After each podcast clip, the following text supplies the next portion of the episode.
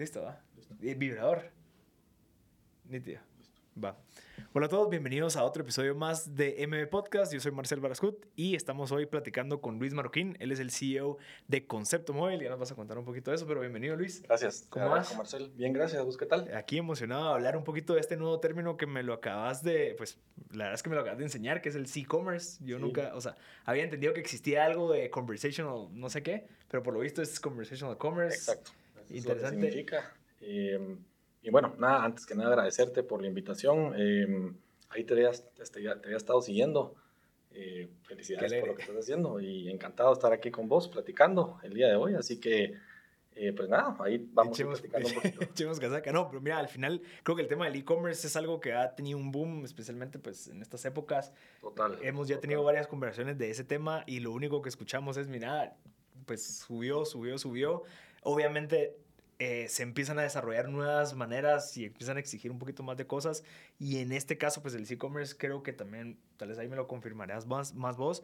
Pero esto también es un tema cultural en donde ya pues quieres hablar con una persona, ya quieres empezar a, a tratar con un Total. humano o con una, Total. alguien me responda, ¿verdad? Total. Entonces, contanos un poquito cómo empieza este tema de la evolución del e-commerce al e-commerce, el tema de WhatsApp y todo esto. Incluso para que sepas, digamos, eh, ahí lo vamos a platicar más adelante, pero también empecé antes de pandemia, que eso es lo curioso, ¿verdad? Empecé una empresa eh, con, con mis socios, que son los mismos socios que tengo hoy en día, de e-commerce. Era un producto 100% de e-commerce, el cual nos fue mal, fracasamos. O sea, de hecho, pues, eh, después, justo después de la pandemia o del año pasado, decidimos cerrarla. A pesar de que, digamos, eh, la pandemia ayudó a esa adaptación, a, digamos, a eliminar corte, plazos y que la gente lo adaptara de una mejor forma. Que era de calcetines. Era de calcetines. Ya. Exactamente. Eh, creo que también ahí el producto no era lo ideal, pero, Pero- aprendimos un montón. O Claro. sea, te digo, mira, hay gente que te dice, a veces aprendes más de los fracasos Mm. que de los éxitos y sin duda nos tiramos al agua para querer aprender del tema del e-commerce. Te estoy hablando de 2018 Ujú. eh, este tema de los calcetines y, mm, y- y lo lanzamos en México y en Guatemala. Claramente la apuesta era el mercado mexicano, pero sí en ese entonces íbamos a años luz en temas del e-commerce. eh, sin duda la pandemia ayudó. Eh, pero bueno, al, al tema es, eh, ahí se hablaba mucho del tema del e-commerce, ¿verdad? Y, y ahora lo que empieza a cambiar un poco es hasta ese tema del e-commerce, ¿no? ¿Qué, qué es el e-commerce? No es más que que eh, comercio conversacional, que es que, digamos, a través de plataformas de mensajería de tipo chat, como WhatsApp, como Telegram, eh, Messenger, cualquiera de estas, se pueda dar todo lo que es el proceso de la, de la, de la compra, ¿no? Claro. que es en otras palabras, que el cliente ya pueda ingresar a WhatsApp, por ejemplo, y ya sea a través de un bot o un ser humano, un agente, pueda perfectamente, eh, sin salir del ecosistema de WhatsApp, digamos, comprar cualquier producto. Ok. Eso es un poco lo que se escucha ahora. Entonces, un poco lo que te dice la gente, o, o digamos, la tendencia es, em, ya no necesitas tener un sitio de e-commerce, no necesitas tener una app, ¿verdad? Digamos, hoy en día la gente ya está cansada de cuántos miles de millones de apps no hay. Eh, ya tenés tu celular topado de apps, muchas de ellas no las usas y utiliz- utilizas, ¿qué te gustan? Cinco, que son las que, Claro. cinco o seis, que son las que sin duda no, no fallan. Una de ellas es WhatsApp. Claro. Entonces, un poco la idea es, eh, si sos una empresa, perfectamente ya puedes venderle a tu cliente a través de una aplicación que ellos ya manejan perfectamente, Ujú. que es WhatsApp. Ujú. Sin duda, la, la- la aplicación de chat más popular en Latinoamérica por mucho. O sea, temas de fricción no hay porque No ya debería haber un tema de fricción. Ajá. Eh, eh, hoy en día todo, todo el mundo utiliza Ujú. WhatsApp ¿verdad? Ah, en todo nivel socioeconómico. Claro. ¿verdad? Entonces, básicamente la idea es, eh, en efecto, no hay fricción y el cliente eh, perfectamente sabe manejar WhatsApp y se siente cómodo. Ah, Claro. Eh, incluso hay un tema también cultural de las nuevas generaciones. Eh, o sea, mucha gente ya no le gusta hablar. Ujú. ¿verdad? Entonces, por ejemplo, te pido una pizza y eh, qué hueva tener que que llamar. llamar. Si yo puedo chatear y mensajear, Claro. qué rico. Claro. Entonces, pues a través de WhatsApp, ahí va un claro ejemplo, ¿verdad? Es entre que tenga que descargar la app, por ejemplo, de la empresa de pizza o eh, puedo venir y chatearles por Sí. WhatsApp. Bueno, les, les escribo por WhatsApp, pido mi pizza, les pago, Ujú. me la mandan a mi casa. Tranquilo. Eso es un poco el tema del e-commerce. Interesante. Mira, y yo estaba hablando con una persona que tiene una empresa en Estados Unidos y una empresa en Centroamérica. Bueno, varias empresas en Centroamérica. Y me dice, mira, el tema cultural es bien interesante porque en Estados Unidos ah, escuchas del mailing, los embudos de conversión, de venta y haces que como que toda esta parte en donde a veces no lo entendemos mucho, pero funciona muy bien en Estados Unidos. Y me dice, mira, yo me topé que aquí nadie, que, o sea, no funciona ese modelo, pero funciona WhatsApp. Y allá no funciona. O sea, no es que no funcione, pero culturalmente... sorprendente. Ahora WhatsApp en Estados Unidos, ¿qué te gusta? Tiene una penetración de... Ahí, ahí usan iMessage. Ah, Sí, es correcto. Eh, que es el, el, el, iMessage de los iPhones, eh, que ahí va un producto que nosotros también estamos ya por lanzar, que es el Apple Business Chat. Ok. Que es, el mismo concepto, digamos. Mismo concepto. Ok. Lo que que también acá, pues que aquí sí la penetración de iPhones, digamos, es bastante baja. Claro. Y aún así, el que tiene iPhone no suele acostumbrar a utilizar el iMessage, ¿verdad? Utiliza WhatsApp. Eh, pero sí, digamos, el tema de Estados Unidos es bien interesante por esto que mencionas, eh, porque la penetración de WhatsApp es bien baja.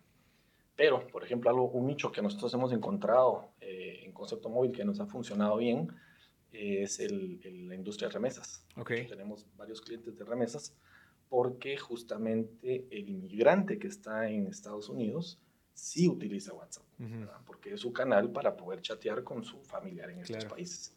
Entonces, para ellos ahí sí es una forma muy útil de poder llegar a ese nicho que sí utiliza WhatsApp. Ahora, el resto, como te digo, utilizan el iMessage o ellos, pues ellos le llaman el texting, o sea, para ellos el texting y puede ser desde un SMS, o sea, el SMS en Estados Unidos sí se utiliza bastante, pero es, es, es el, el, texting, ¿no? Claro. Interesante, porque creo que es algo que tal vez, y eso lo, lo hablaba yo también con otra persona, me decía, mira, nosotros pensamos en Guate que vivimos en Estados Unidos y por eso es de que todos esos modelos de negocio están como relacionados y, con... Y es bien diferente. Y es lo que te explicaba. Nosotros este tema de los calcetines lo copiamos de una idea que existía en Estados Unidos, ¿no? Que era un, un, subscription box. Claro. Donde básicamente la idea era, te mandábamos todos los meses una, una, una, una caja de, con calcetines Em, con una suscripción que te cobrábamos en tarjeta de crédito o débito. Eh, pero sorpresa, ¿no? El mercado latinoamericano es muy distinto. La penetración de, de, digamos, la gente bancarizada con tarjetas de crédito y débito no es la misma que el mercado gringo. Eh, ahí te diría, es, arriba del 90%, 95% seguro. Aquí no, entonces dependías un tema de, de que tuviera tarjeta. Dos, la idea del modelo de suscripción aquí no, no es lo mismo que en Estados Unidos. Claro, 2018, 2019, ¿no? Incluso México, como te digo, o sea, Latinoamérica, ¿no? Ahí es donde te das cuenta que sí, a nivel cultural de tendencias, yo creo que sí es muy diferente. ¿Y te sabes la data de, de la suscripción de Netflix, Disney Plus, HBO, como que en Latinoamérica, como para contrarrestar eso de que, bueno, a veces pensamos que la gente no está lista para la suscripción, pero habemos millones. Creo que, también depende del producto. Eso fue un poco lo que a nosotros nos perjudicó creo que no era el mejor producto. Eh, no es un producto, no era un producto perecedero, si lo quieres ver, pero sí tenía un ciclo de vida bien marcado. ¿En qué sentido? A la gente que sí le gustaba nuestro producto em, se daba de baja.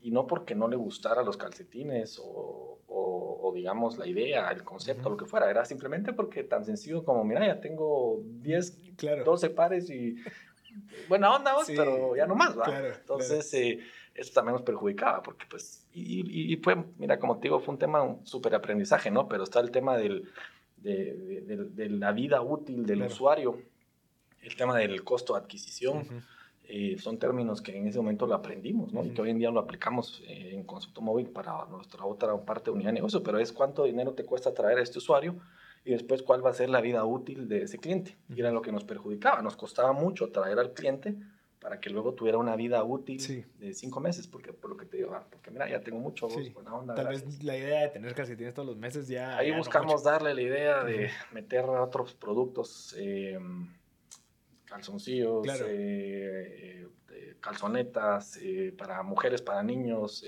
calcetines para mujeres, para niños. Pero mira, ya era un punto donde también ya le habíamos invertido tiempo, recursos y bueno, hicimos mejor, ya no va, pero, pero lecciones súper aprendidas. ¿no? Y, y, a base de esto también empieza todo este aprendizaje del e-commerce como para decir, bueno, ¿qué más podemos hacer? Y creaste otra empresa. Exacto. Eh, bueno, te diría que en ese entonces tampoco no existía el tema del, del e-commerce, ¿verdad? Eh, tal vez hubiera sido una idea interesante hacerlo por, por WhatsApp. Eh, pero bueno, en ese entonces ya existía concepto móvil. De hecho, como te digo, los mismos socios éramos y la idea fue como incursionar en el mundo del e-commerce. Em, pero bueno, el concepto móvil ya existía. Lo que pasa es que sí cambiamos eh, el modelo de negocios completamente. Digo que eso también, y fue justo por esa misma época, 2018, 2019, lo que hacíamos anteriormente, nada que ver con lo que hacíamos hoy. Eh, de hecho, nuestro modelo anterior era un modelo B2C. Ok. Y te diría que, puede sonar exagerado, pero te diría que casi que fue de la noche a la mañana. Eh, transformar y cambiarnos para cambiarnos un modelo B2B. Que es ahorita por obligación. que es, Exacto, por concepto móvil. Por obligados, no, no porque quisiéramos, porque el otro modelo se nos murió eh, casi que de la noche a la mañana. Entonces, eh, ahí tuve la gran suerte y te digo la ventaja de tener a estos socios mexicanos. Ahí fue donde, pues, ¿Cómo los encontraste? Eh, por referencia de un periódico en Honduras, cosas de la vida. Sí, porque vos te gusta leer periódicos y te gusta estar... Mi familia ha tenido mucho, digamos, mucho background en temas de periódicos. Mi bisabuelo fundó un periódico, el cual al día de hoy sigue existiendo, ya lleva pues, muchísimos años. Y, y, de alguna manera, em, en ese entonces, estoy hablando 2009, 2010, em, mi familia, eh, tres, mi papá y dos de sus hermanos compraron un periódico en Guatemala. Y pues ahí sí que como tema de, family business, en ese momento era más patojo, ah, me, me, llamó la atención, me dijeron venite, renuncié a mi trabajo que estaba, me fui a trabajar con ellos. Eso nos puede llevar a otra conversación que nos puede tardar mucho. ¿ah? Yo te diría, eh, admiro a la gente que le funciona trabajar con temas de family business. Es bien complicado. En mi caso, te diría, no... ¿Cuántos eran de la familia? Digamos, ellos eran tres hermanos. Eh, que son los hijos de, de la abuela. no, este era, era, mi papá y dos de sus hermanos. Ya. Entonces ellos eran tres hermanos, pero trabajamos hijos de, ellos, ¿no? Pero mira, hay, hay, varios factores. Trabajar con familia es difícil. Sí, no, yo también he eh, vivido eso. Y, sí, o sea, yo te diría, yo quedé curado, de alguna manera. Entonces, admiro a la gente que sí lo logra. Y que, sí hay una, un buen, una, dinámica. O sea, porque al final del día el, gran, el, gran problema es separarlo. Claro. Suena fácil, ¿no? Pero es que separar trabajo de la parte personal es bien difícil. Hay familias que lo logran hacer de una, dinámica muy buena, ¿no? Eh, sin ir tan lejos, mi esposa trabaja eh, con su familia y, y, trabaja con sus dos hermanos, ella y, y, con su papá, y les va bien. Entonces, eh, hay gente que sí logra, gente que no. En mi caso, te digo que he curado.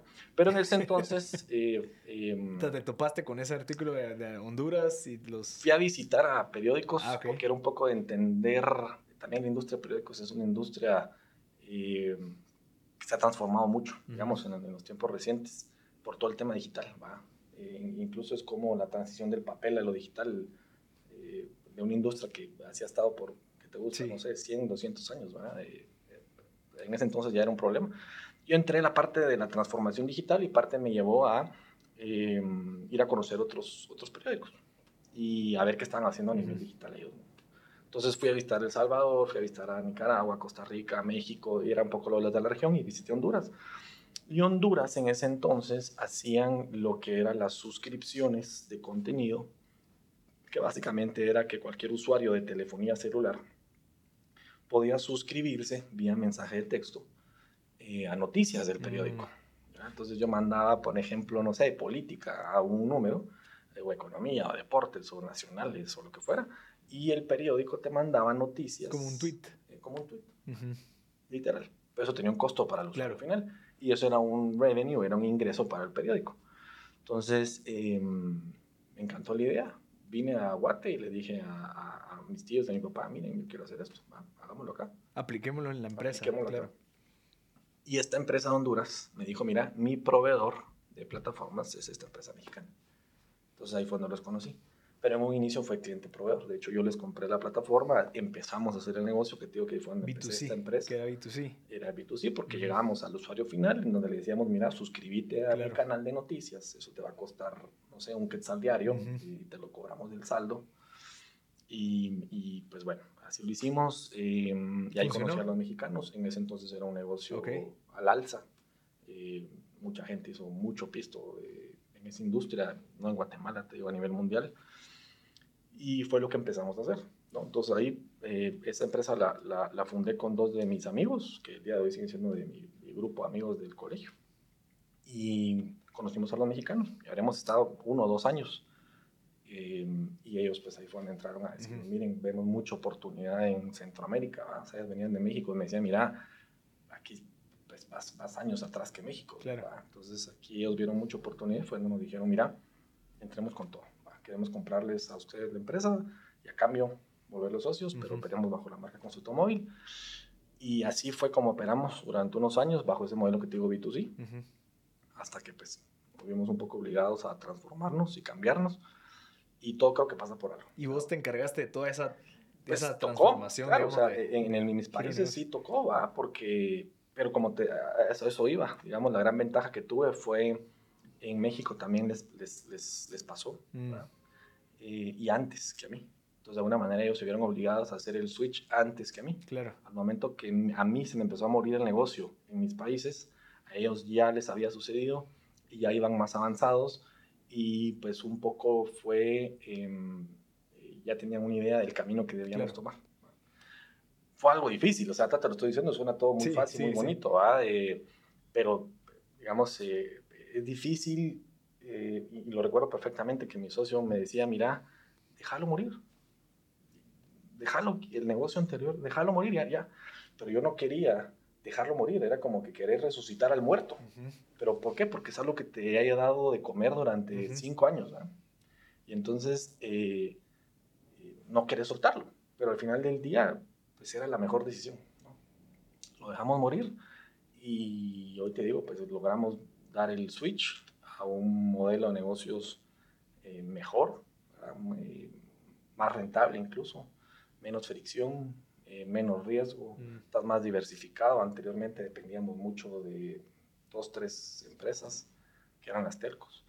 Eh, así que en general te diría yo que pues, fuimos un poco obligados, pero gracias a Dios logramos hacer la transformación en ese año que sí fue complicado y a partir de ahí empezamos ya en este modelo B2B, donde básicamente, ¿qué es Concepto Móvil? Concepto Móvil es una empresa que ofrece canales de mensajería, que pueden ser varios, ¿verdad? SMS, WhatsApp, eh, email, voz, etcétera canales de mensajería o de comunicación a empresas para que las empresas puedan comunicarse con sus clientes, con sus proveedores, como ellos quieran, ¿verdad? A través de distintas soluciones. Pero en resumen, eso es un poco lo que ofrece Concepto Móvil. Vos, y, digamos, la parte que, que, que, no quería que mataras al, al, al zombie, digamos. Eh, ¿Qué era? ¿Era la parte de tu nombre? ¿Era la parte de tus clientes? Que era la parte sentimental, uno, y dos, pues obviamente la parte del miedo, ¿no? O sea... ¿Miedo a qué? Miedo a que eso es lo que todavía generaba ingresos. Lo que pasa es que venía cada vez para abajo, pero era lo que dependías, ¿no? Claro. Y algo nuevo era, que te Era, es dejarlo morir, pero yo trataba de, como te digo, era evitar la caída, ver cómo le seguía dedicando tiempo, esfuerzos, dinero a levantarlo, cuando ya no iba a levantar, ya, ya, ya, ya, estaba muerto, simplemente era cuestión de tiempo. Sí y, pero era la ansiedad, digamos, de, de cómo venir a, hacer ese cambio a, un, a algo nuevo. Claro. Que, decir, bueno, ¿cómo voy a dejar lo que hoy me está dejando ingresos a, literal ya no dedicarle, voltearlo a ver y empezar a dedicarme a algo que hoy en día todavía no me deja un centavo? Claro. Esa es la parte complicada. Pero vos sí, vos sí tenías un plan financiero como para vos, como para decir, bueno, al menos yo salgo de aquí. Pues eh, sí, tocó, eh, tocó en ese momento, todo como te digo, fue muy rápido. ¿va? Que al final, digo, también creo que fue parte de lo bueno, que fue tan rápido que no hubo ni tiempo para sentarte a analizarlo, fue, mira, toca o toca, porque así fue tan, tan, tan, rápido. Pero sí, yo te diría que fue la parte tal vez emocional o de riesgo eh, de hacer el cambio. Pero digamos, fueron, ¿qué? ¿Tres meses en donde se murió el otro y empezaste el otro? Fue como un... De seis a tres meses, te diría yo que fue un tema de que literal recibías una carta diciéndote, mira Luis, gracias, pero se acabó eh, de parte del, proveedor y te daban 30 días y literal te quitaban el, ingreso. Entonces sí fue así, muy rápido, muy rápido. ¿Y cómo lo manejaste? O sea, ¿cuál fue tu, tu primer approach? ¿En qué te enfocaste? ¿Fue en la captación de clientes nuevos? Exacto, o sea, fue... modelo de negocio? Eh, eh, digamos, ahí, la, la, parte buena o la parte fácil fue que, digamos, como te repito, mis socios ya les había pasado. Ellos ya tenían claro. Ellos me convencieron que fue la parte que a mí me costó. Entonces me dijeron, mira, hay que hacer el switch, cambiemos, ahora vamos a comercializar esto. Y empezar a buscar clientes, ¿no? Lo más rápido posible, ¿verdad? Porque obviamente te diría que el año 2019 eh, fue ese año de transición, yo así lo vi como el año de transición en el cual fue un éxito para nosotros eh, eh, haber terminado el año en donde ya los ingresos de la empresa representaban más estas nuevas líneas de negocio que lo viejo que se estaba muriendo. Entonces, para nosotros el año 2019 fue ese año de transición y ahí entra la pandemia. Claro. Pero te digo que gracias a Dios nosotros, es una empresa obviamente de tecnologías, digamos, temas digitales, eh, nosotros no tenemos inventario. Claro. Te diría que sin duda nos pudo haber ido mejor, porque sin duda obviamente sí nos afectó, pero nos fue bien. O sea, realmente incluso eh, por lo mismo que ofrecemos canales de comunicación para nuestros clientes, en la pandemia nos cayeron muchos clientes que eso es lo que necesitaban, ¿no? O sea, necesitaban comunicar a, a, a sus propios clientes eh, estamos abiertos, estamos cerrados, eh, estamos, lanzamos ya un, un canal de e-commerce porque todo el mundo se tuvo que subir de un día a otro a vender digital eh, o, digamos horarios especiales, todo lo que pasaba de los toques de queda, etcétera, entonces necesitaban comunicarlo. Así rápido, porque no es lo mismo un post en Facebook que te diga un mensaje. Aquí tengo mi base de datos y boom, les voy a mandar, mira, mañana vamos a estar cerrados. ¿Por qué? Porque ahora hay una nueva tema de disposición del gobierno. Entonces sí, la verdad es que, que, que no nos fue mal. Eh, Creo que nos mejor, pero no en poca. Pues, ¿y qué hubiera pasado si no hubieras tenido concepto móvil en el panorama, digamos? Y vos, porque entiendo que vos sabías que iba bajando. Sí. Y de, en esta bajada, ya sea por azares del destino, lo que sea, te diste cuenta, ok, existe esta oportunidad, entrémosle. Pero ¿qué hubiera pasado si no hubiera, o sea, hubieras seguido en ese modelo de negocio, te hubieras topado con, con no con concepto móvil, pero tal vez con Papito S.A. Pues no sé, mira, e-, ese es todo un tema, ¿verdad? Yo también te digo, eh, digamos, emprender, hoy que tengo 35 años, y estoy casado, tengo dos hijos. Que por cierto, felicidades que este año nació. Sí, nació mi hijo de seis meses. Que nada. Entonces, eh, sí te digo que creo que sí cambia un poco la perspectiva de emprender. No es lo mismo emprender cuando estás soltero y si fracasas, eh, hay tantos papás bajos, quiera que no, a cuando ya tenés familia.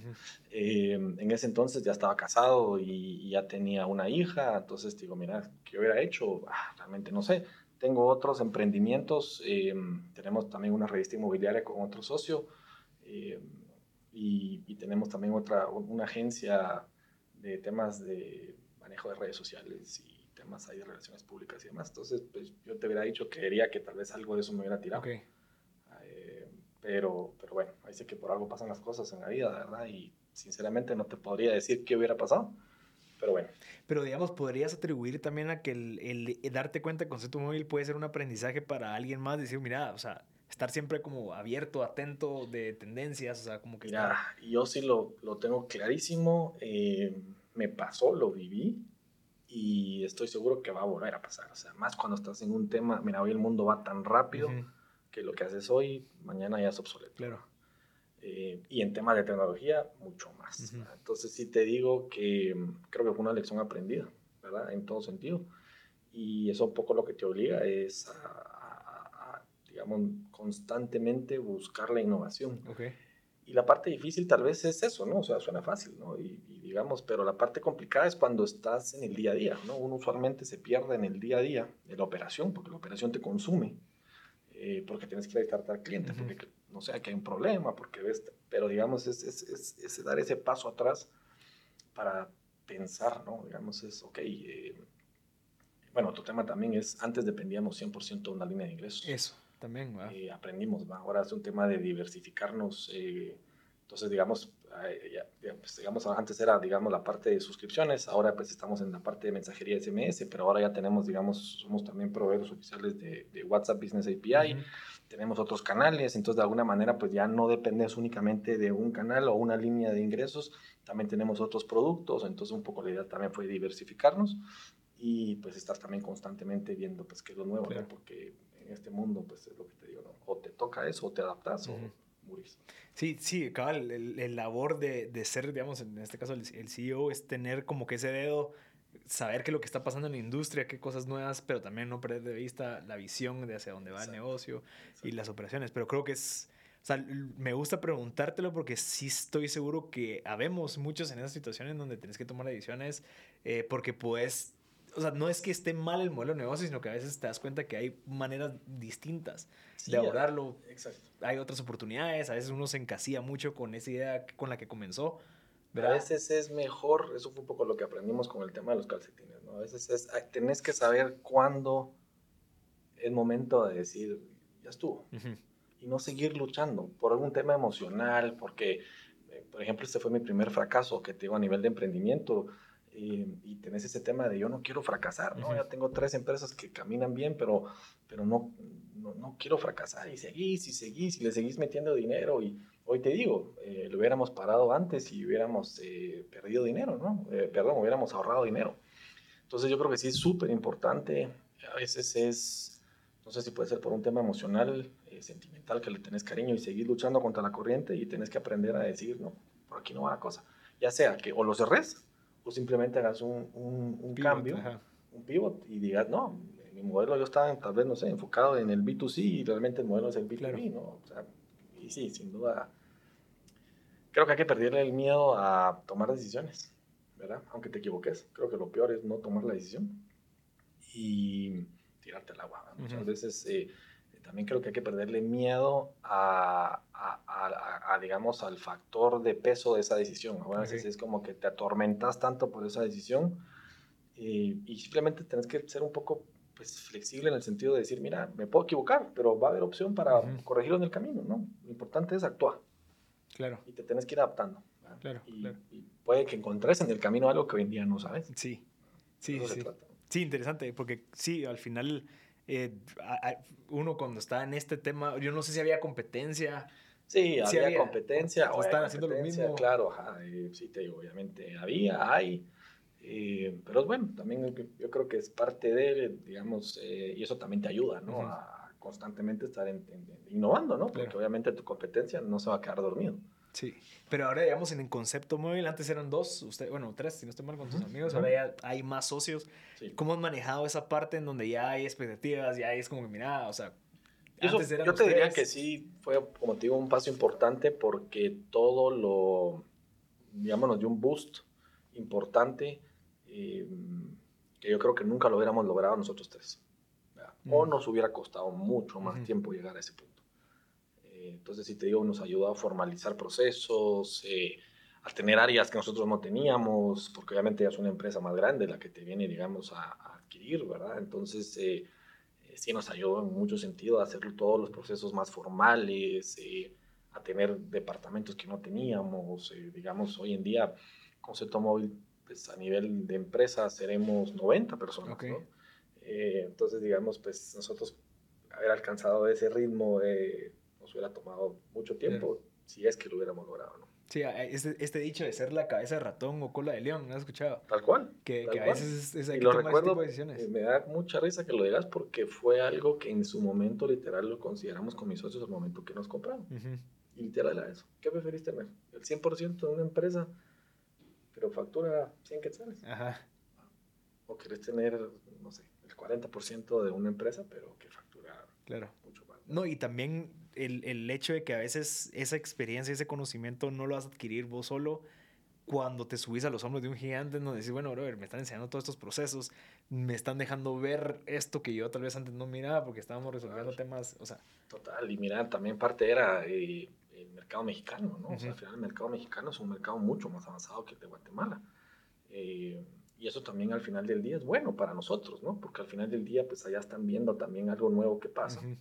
Eh, algo que pega, algo que funciona, algo que no funciona. Y si somos mercados muy similares, ¿no? Entonces, al final del día, pues lo que haya pega, aquí va a pegar. Claro. Eh, y como te digo, pues ellos también allá están con el mismo dilema de nosotros, de constantemente una innovación y obviamente nos ayuda porque pues tenemos a un brazo tecnológico, eh, a un equipo que básicamente estamos todos en el mismo barco buscando pues, sacar adelante la empresa, ¿no? Entonces sí, sin duda, como te digo, esa fue la, la decisión literal y creo que fue fácil. Eh, sin duda eh, lo mejor que pudimos haber hecho.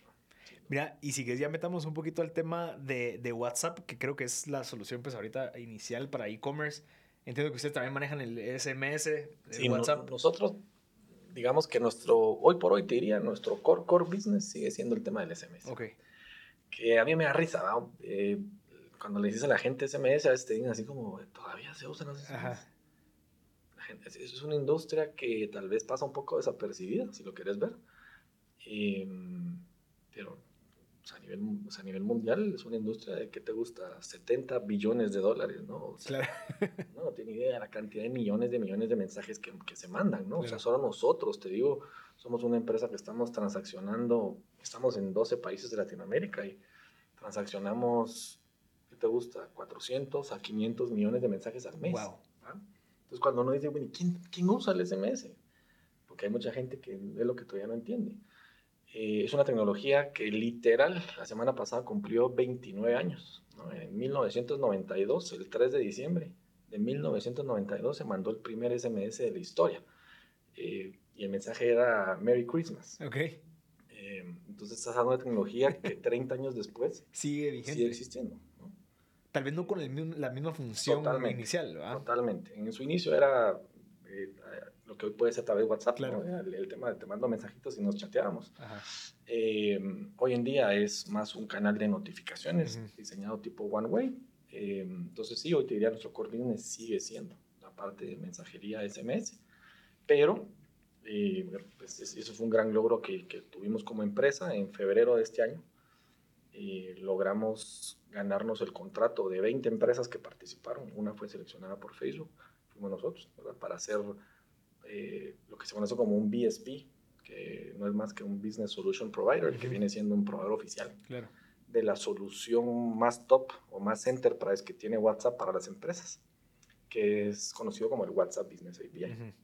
Entonces, hoy por hoy, lo interesante del modelo es que hoy por hoy cualquier empresa, sin importar el tamaño, sea la más grande, si quieres tener acceso al WhatsApp Business API, no puedes ir con WhatsApp y decirle, mira, quiero conectarme.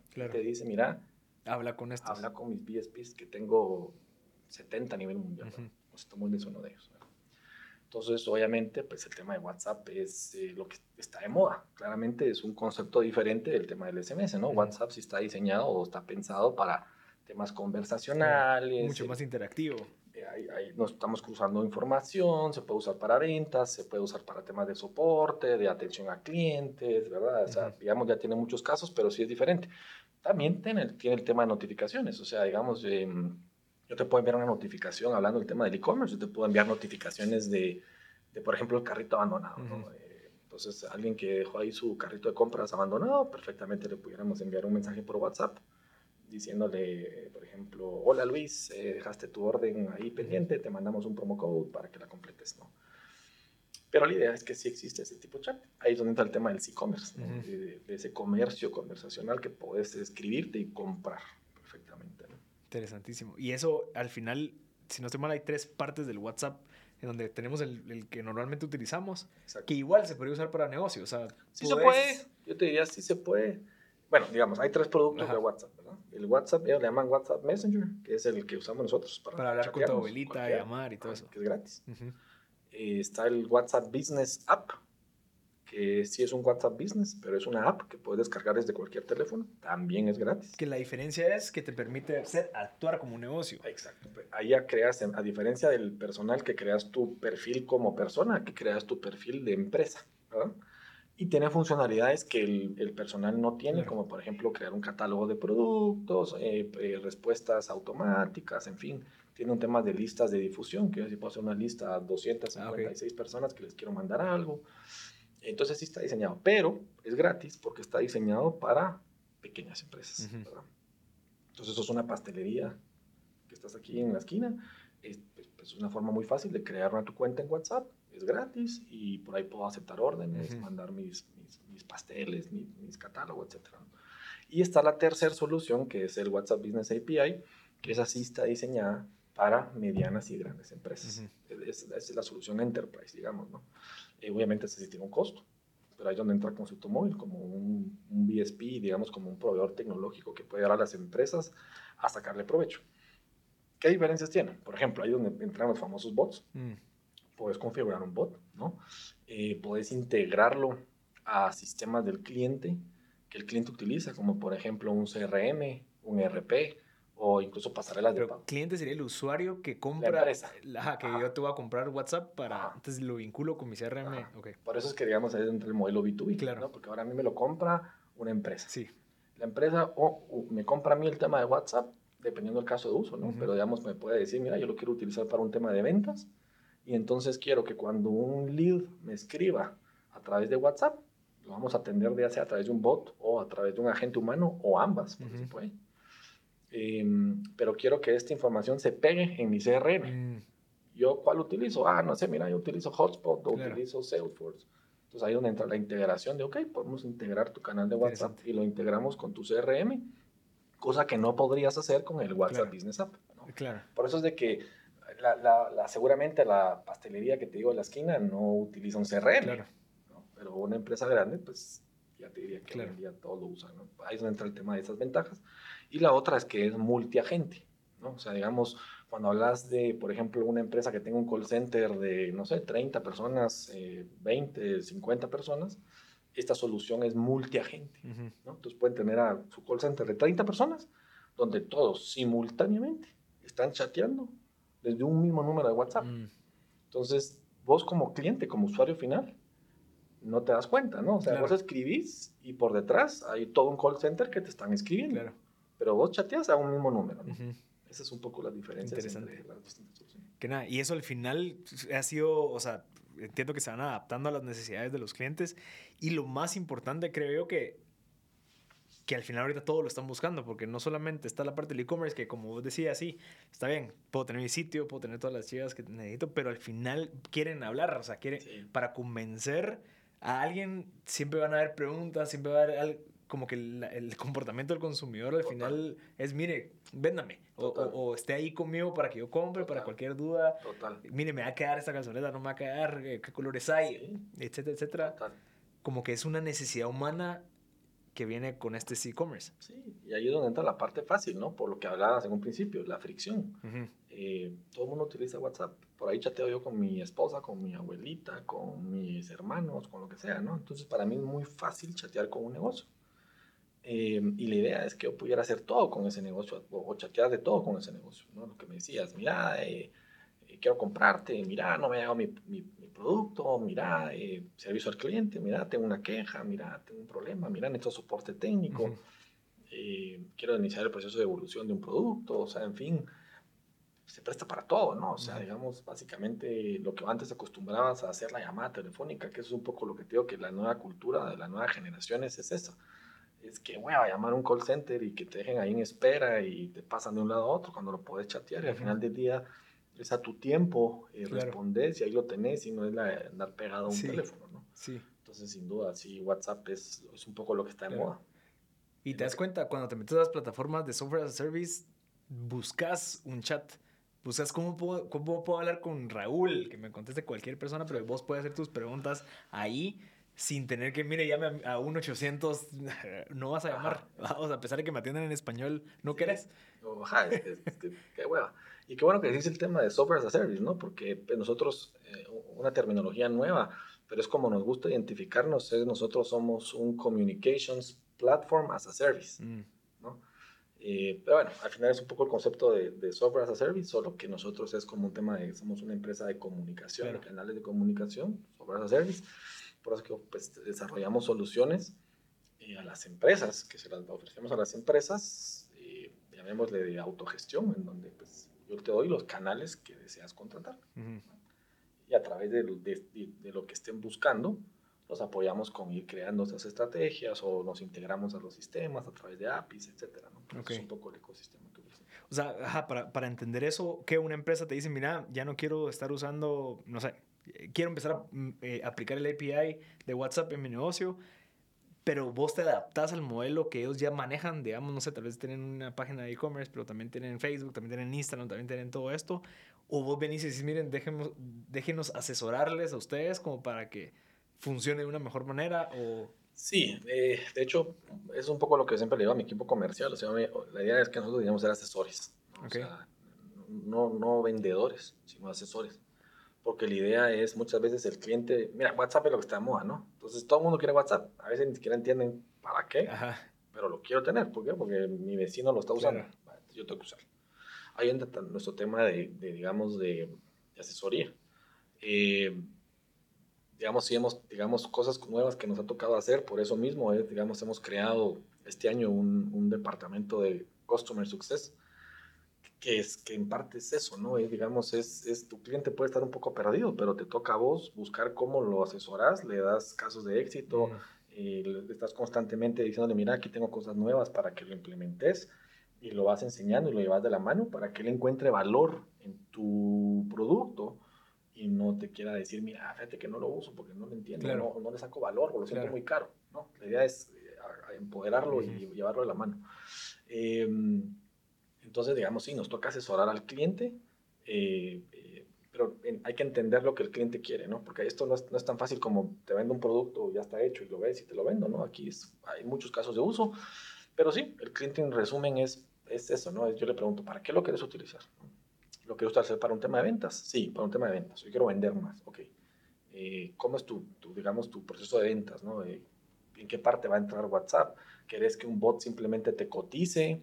Eh, y luego querés que esa información se la mandemos vía correo electrónico a un asesor para que el asesor lo haga vía llamada telefónica, o, o querés que automáticamente el cliente pueda comprar todo el proceso de coger su producto, armar su carrito de compras, llegar a un link de pago eh, y pagar, y ya solo simplemente se le entregas.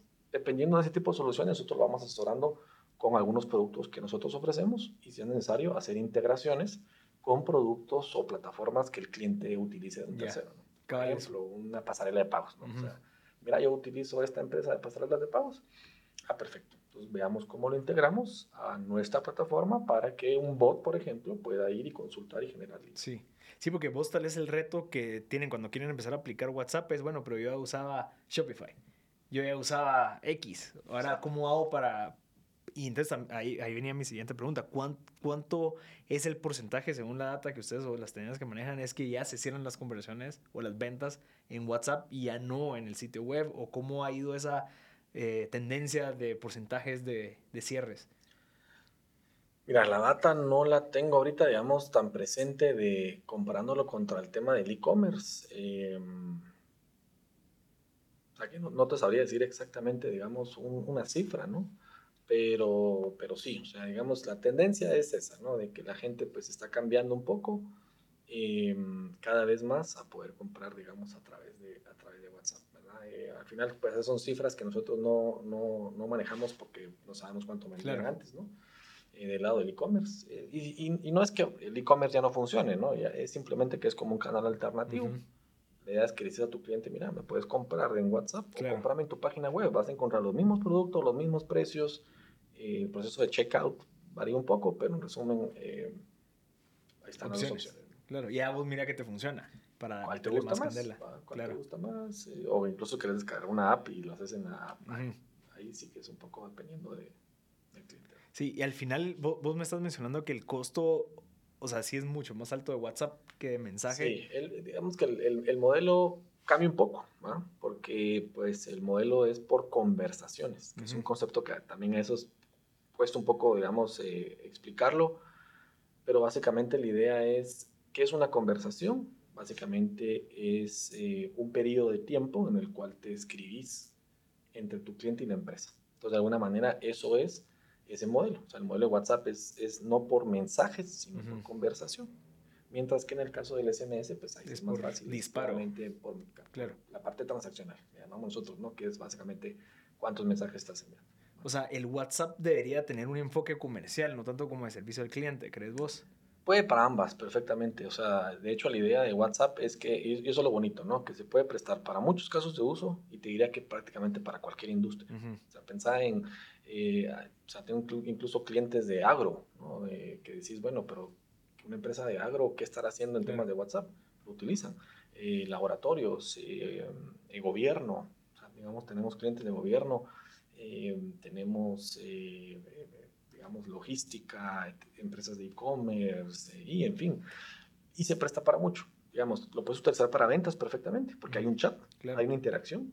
Yo te puedo escribir y, te mando productos, y no, esto no me interesa, mira qué tallas tenés, etcétera, y ya llegamos a, a un acuerdo y aquí está, y pagando. ¿no? pero también para servicio al cliente. Perfectamente yo te puedo chatear. Digamos, la idea es todo lo que sea chat, ¿verdad? Y el servicio al cliente chateas. Mire, tengo un problema, fíjese que tengo esto, mire, no sé, no me acreditaron lo que fuera, o, o, me vino mi producto y estaba dañado.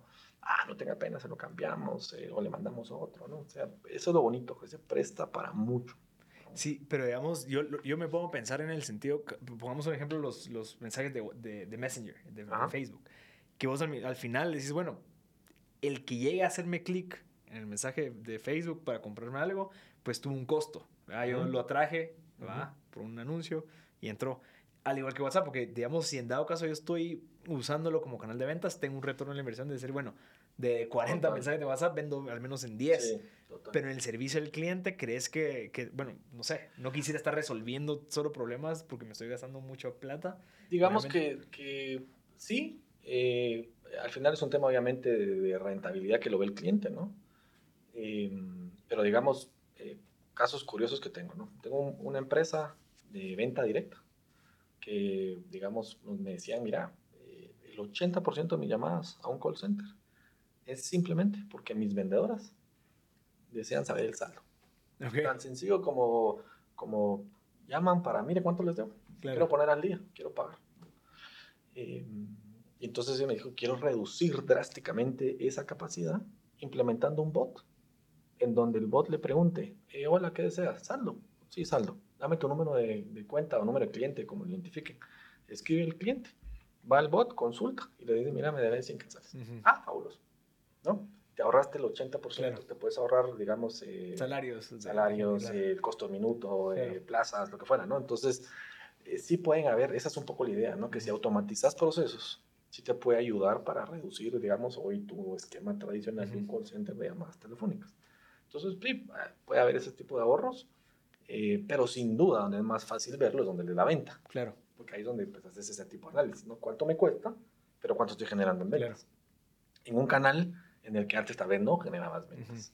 ¿Por qué? Porque vendías por e-commerce o vendías tienda en física o, no sé, ¿no? Pero aquí es donde ya es como, esa es un poco la parte fácil. Date cuenta cuánto estás vendiendo, ¿no? Entonces, ahí se entra el tema de, bueno, tal vez es relativo lo que es caro. Claro. Porque al final del día, pues, te está generando sí, sí, claro.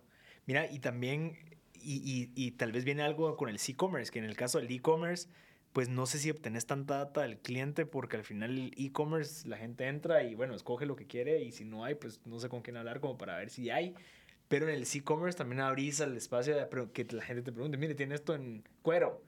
Y si te lo preguntaron 50 personas, dices, ok, listo, puede funcionar crear un producto de cuero. Sí, sacas data, sin duda, eh, puedes hacer encuestas al final de, de la compra, pero sí, tenés comportamientos, puedes saber la gente que te está comprando, incluso ponte nosotros a nivel del bot, cuando es un bot, también ya tenemos toda una reportería de un flujo, digamos, para que le damos a nuestro cliente a través de nuestra plataforma, en donde el cliente puede ver por mapas de calor em, en dónde se está yendo, ¿no? Mm. O sea, en el bot, es, fíjate que le está llamando la atención, eh, digamos, eh, pantalones, mm. fíjate que no entran a ver los zapatos curioso, ¿no? Entonces, bueno, pero ¿por qué les estará entrando? O fíjate que tal vez aquí no entienden porque o se pierden, porque no comprenden. Entonces, por medio de mapas de calor, le puedes decir, mira, la gente está entrando y ya llega y pregunta en precios. Pero cuando llega a precios, fíjate que ya no pasan.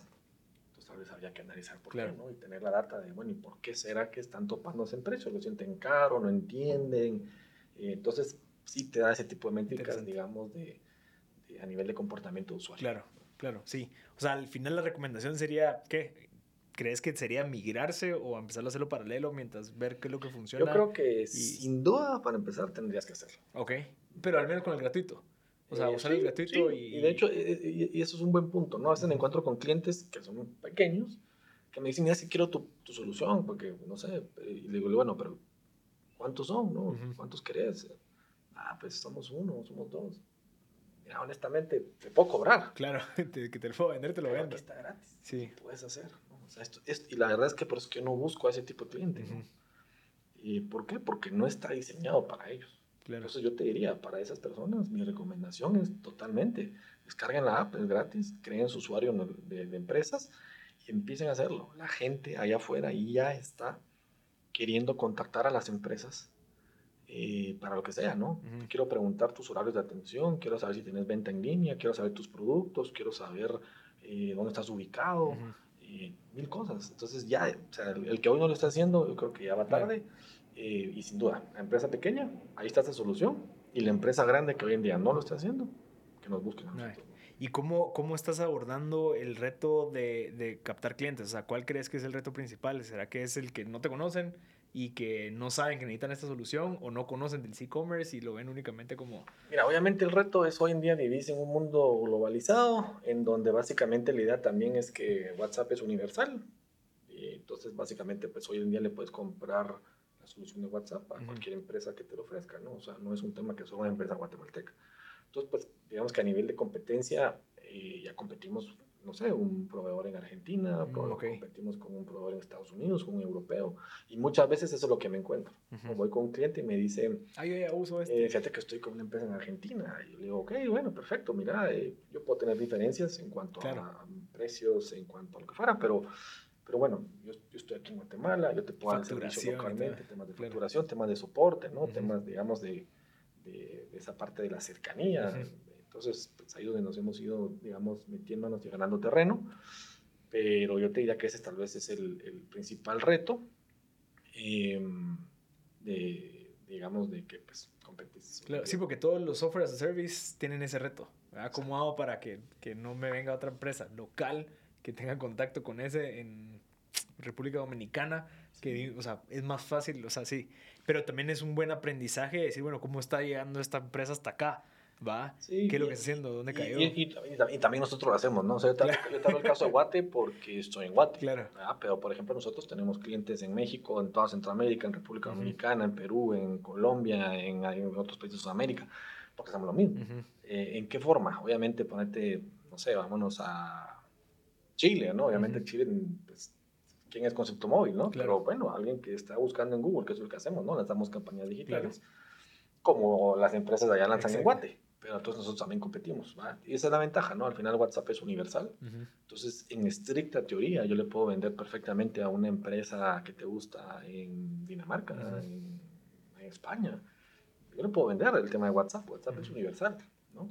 Incluso una empresa en Guatemala perfectamente puede chatear con un americano, con un gringo, con un mexicano, con un japonés, con un australiano, porque esa es la gran ventaja del tema del, WhatsApp. Entonces, eh, sí. Interesante. No, yo creo que eso al final es lo que viene a hacer y ahí tal vez te toparías en la parte de la escalabilidad de cómo haces para que todo esto, entiendo, y mencionaste el Customer Success, que creo que es uno de los retos en estas as, a service, total, En donde ya no es solamente, sino que ya requiere un seguimiento, explicarle, montarlos, eh, Total. Sobre todo, mira, o sea, el, tema del costo de adquisición de tu usuario, tenés que medirlo, ¿no? O sea, lo que tenés que medir identificar cuánto te cuesta traer un nuevo usuario y eso pues ya, ya tienes un indicador, ¿no? Pero después es donde entra la parte del customer success para evitar que ese usuario se te vaya, que te costó dinero. Y la idea es que esté con vos mucho tiempo, ¿no? Claro.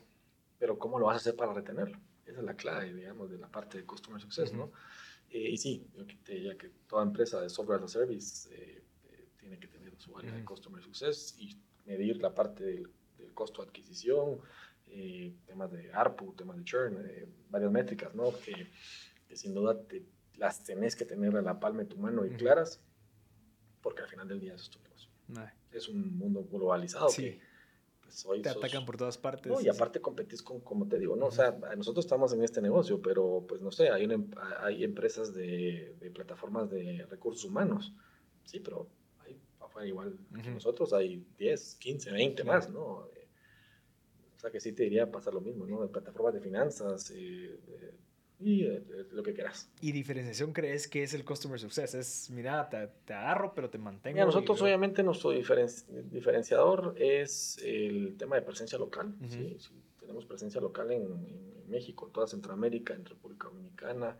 Entonces es un poco lo que te digo, ¿no? Muchas veces nos encontramos con alguien que me dice, mira, es que utilizo una empresa en Europa. Sí, pero y a nivel de soporte, a nivel de, ¿cómo lo haces? Ay, mira, ellos me atienden porque me mandan un email y me atienden no sé ni quién ni no sé ni cuándo. Aquí la cercanía, ¿no? O sea, aquí, ah, digamos, a, los latinos nos gusta el tema de para confiar, ahí mira, aquí está, entonces mira, aquí te veo, te conozco, eh, me llamas y me apoyas, sí, es un poco la idea, ¿no? La cercanía a nivel de soporte comercial, soporte técnico, eh, obviamente el tema de facturación fiscal local también es y beneficios a las empresas y, nuestra solución, ¿verdad? Que obviamente al final del día todo lo que te acabo de explicar vale. que nada sirve si tu plataforma o tu tecnología no es buena. Claro.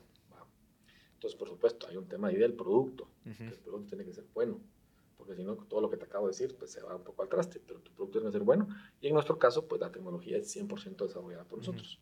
Entonces, también obviamente nos da flexibilidad porque dependemos de nosotros mismos, ¿no? O sea, de nadie más, la tecnología nuestra y la vamos adaptando a lo que vamos mirando en el mercado. Que eso ha sido también todo un reto. Interesante. Pues sí, ahorita, eh, pues acabas de tener tu hijo hace seis meses, el, ser el CEO, ¿cómo, cómo te ha ido con el tema de manejo de tiempo, el manejo de prioridades? Mira, y... bueno, es tu segundo hijo, ya estás un poco más acostumbrado. para, para, pues, yo te digo que, que, sí sentí el cambio de uno a dos. Se multiplica. Eh, ah, sí, sí, o sea, yo te diría, obviamente uno, eh, pues son dos papás y haces ahí un poco los turnos, ¿va? Cuando son dos ya, ya no hay turno que valga. Eh, mira, yo te diría que para responder tu pregunta, algo que a mí me cambió mucho fue justamente la pandemia, ¿no? Eh, para bien, creo yo. Em, mi forma anteriormente era, porque así empecé a trabajar, ¿no? Y tal vez era la forma tradicional que funcionaba el mundo antes, era, pues tenías que estar a las 8 de la mañana en tu oficina y salías a las 5 de la tarde, ¿no? Era un horario en el cual trabajabas y llegabas a la casa. La pandemia me cambió completamente la forma de pensar eh, en cuanto a la idea de los horarios, en cuanto a la idea de poder trabajar hoy en día desde cualquier parte del mundo, ¿no? O sea, ¿por qué no te vas? Mucha gente lo hizo, ¿no? Eh, te ibas al puerto, te ibas a Titlán y perfectamente huías de la pandemia, te quedabas ahí unos tus días y, sin descuidar el trabajo. Claro. Eh, o sea que sí, yo te diría, de hecho, un ejemplo que me pasó fue, ahí fue donde como que me hizo mucho clic también con la parte de mi hijo, fue mi hijo nació en Estados Unidos por un tema médico que tuvimos, fue un embarazo de alto riesgo, y nos tuvimos que ir dos meses. Y esos dos meses, pues, eh, trabajé en Estados Unidos, ¿no? Vía remota. Tenía mis reuniones, todo. Entonces, hoy en día lo que te digo es, he, aprendido a, a valorar, eh, digamos, el tema de la familia en el sentido de que hay que darle tiempo. Antes yo era aquellos que salía a las 6 de la tarde, 7 de la noche, y llegaba a mi casa tarde. Y hoy en día yo me estoy perdiendo algo que nunca va a regresar, que es la edad de mis hijos, y, ya no lo cambio, ¿no? Incluso ponente ahora también este, implementamos en la empresa eh, un modelo híbrido, eh, en, el cual, o sea, está la oficina, sí, digamos, la oficina nunca, nunca se fue, ahí está el espacio físico, pero puedes trabajar desde casa, ¿no? o sea, y, y, entonces eso, pues, te da la flexibilidad que pues en un momento estás en tu casa, evitas el tema del tráfico, que es un gran problema, gran problema. Perdes una cantidad de, de, vida estando parado, que es cuando estás bañando a tu hijo, te lo perdiste porque estás parado en el tráfico, te perdiste estar con él, que comía, lo que fuera. Entonces ahora estás trabajando en tu casa, a tal hora apagas la computadora y ya estás ahí. Entonces sí, eso yo hoy lo, he aprendido, es lo que aplico, eh, cambió mi dinámica de trabajo, sí es difícil, obviamente, con hijos. También te digo que la pandemia, la parte negativa era que obviamente yo tengo hijos pequeños, pero no entendían, ¿por qué no entendía, pues, mi papá está en mi casa, ¿va? qué alegre, ¿va? claro. Eh, entonces, típico que estabas en la llamada y ahí le dicen que trataba de meter y casi que por debajo tratabas de darle unas, unas empujón, ¿va? Para que no se, no se apareciera, o la típica bulla que tenías que pedir perdón porque había gritado. Entonces sí, o sea, tiene sus cosas buenas o malas, pero en resumen creo que sí me ayudó a darme cuenta que hay que balancear los mm. temas de los tiempos. Mm. Siempre manteniendo los resultados, pero también... Y esa ha sido un poco la idea, cambiar un enfoque de resultados. ¿verdad? O sea, eh, ponerte incluso mi socio en México implementó con la pandemia eh, vacaciones ilimitadas. Ok. Choca eso. Uno dice como, uy, ¿cómo que ilimitado, no? Pero es que va el tema de la responsabilidad y el tema de los resultados. Claro. Si cumplir resultados y sos responsable, puedes pedir vacaciones. Y no hay un límite. Eh, por ejemplo, las 15 que uno tiene usualmente en Guatemala, ¿no? Allá en México incluso es menos. Creo que empiezan 6 y vas creciendo conforme vas cumpliendo años. Imagínate 6 días al año. Sí, no. Ah, aquí tienes 15, Hay otros países que tienen 30. Pero, pero 6. Pero al final ya es, ya es ilimitado.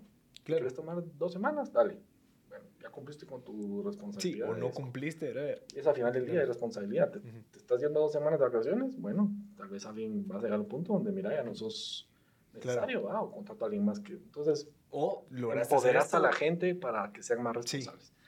Y eso fue lo que nos dimos cuenta. O sea, la gente, eh, todo el año pasado fue virtual, 100%, ¿va?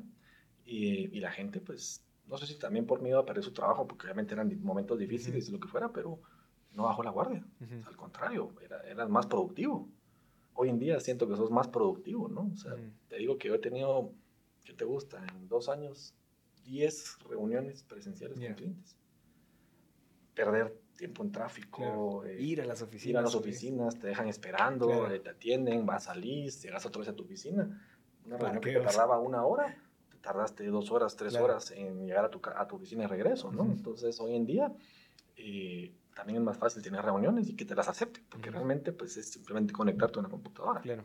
Entonces, a nivel de productividad, 100%, ¿no? Me lo decía alguien de, de temas de negocio que trabaja en otra empresa que me decía que ellos sí medían esto y que a su equipo de ventas lo medían por la cantidad de reuniones que lograban conseguir diarias.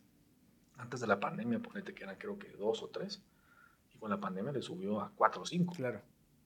Porque ya son back to back, así. Rápido, ¿no? Y me conecto a una, me salgo y literal me conecto a la otra, ¿no? Ya estoy con un cliente. ¿Cuánto hubieras hecho? Antes era moverme de punto A a punto B. Entonces, sin duda, el tema de esto a nosotros nos, nos, nos ayudó a, darnos cuenta que la gente perfectamente puede trabajar en casa. Pueden ser más productivos y más responsables, porque los empoderas a que realmente ahora, pues, como bien decimos acá, no se la peleen. Eh, y eso ayudó a la larga que todos, no solo yo, todos, pues compartiéramos más tiempo con la familia, porque eso es un gran problema. Interesante. Mira, ¿y qué, qué, libros te gusta? Bueno, te gusta leer, te gusta leer periódicos, pero no sé si te gusta leer libros. Mira, te soy totalmente sincero, la parte de los libros eh, sí no te diría que es muy fuerte.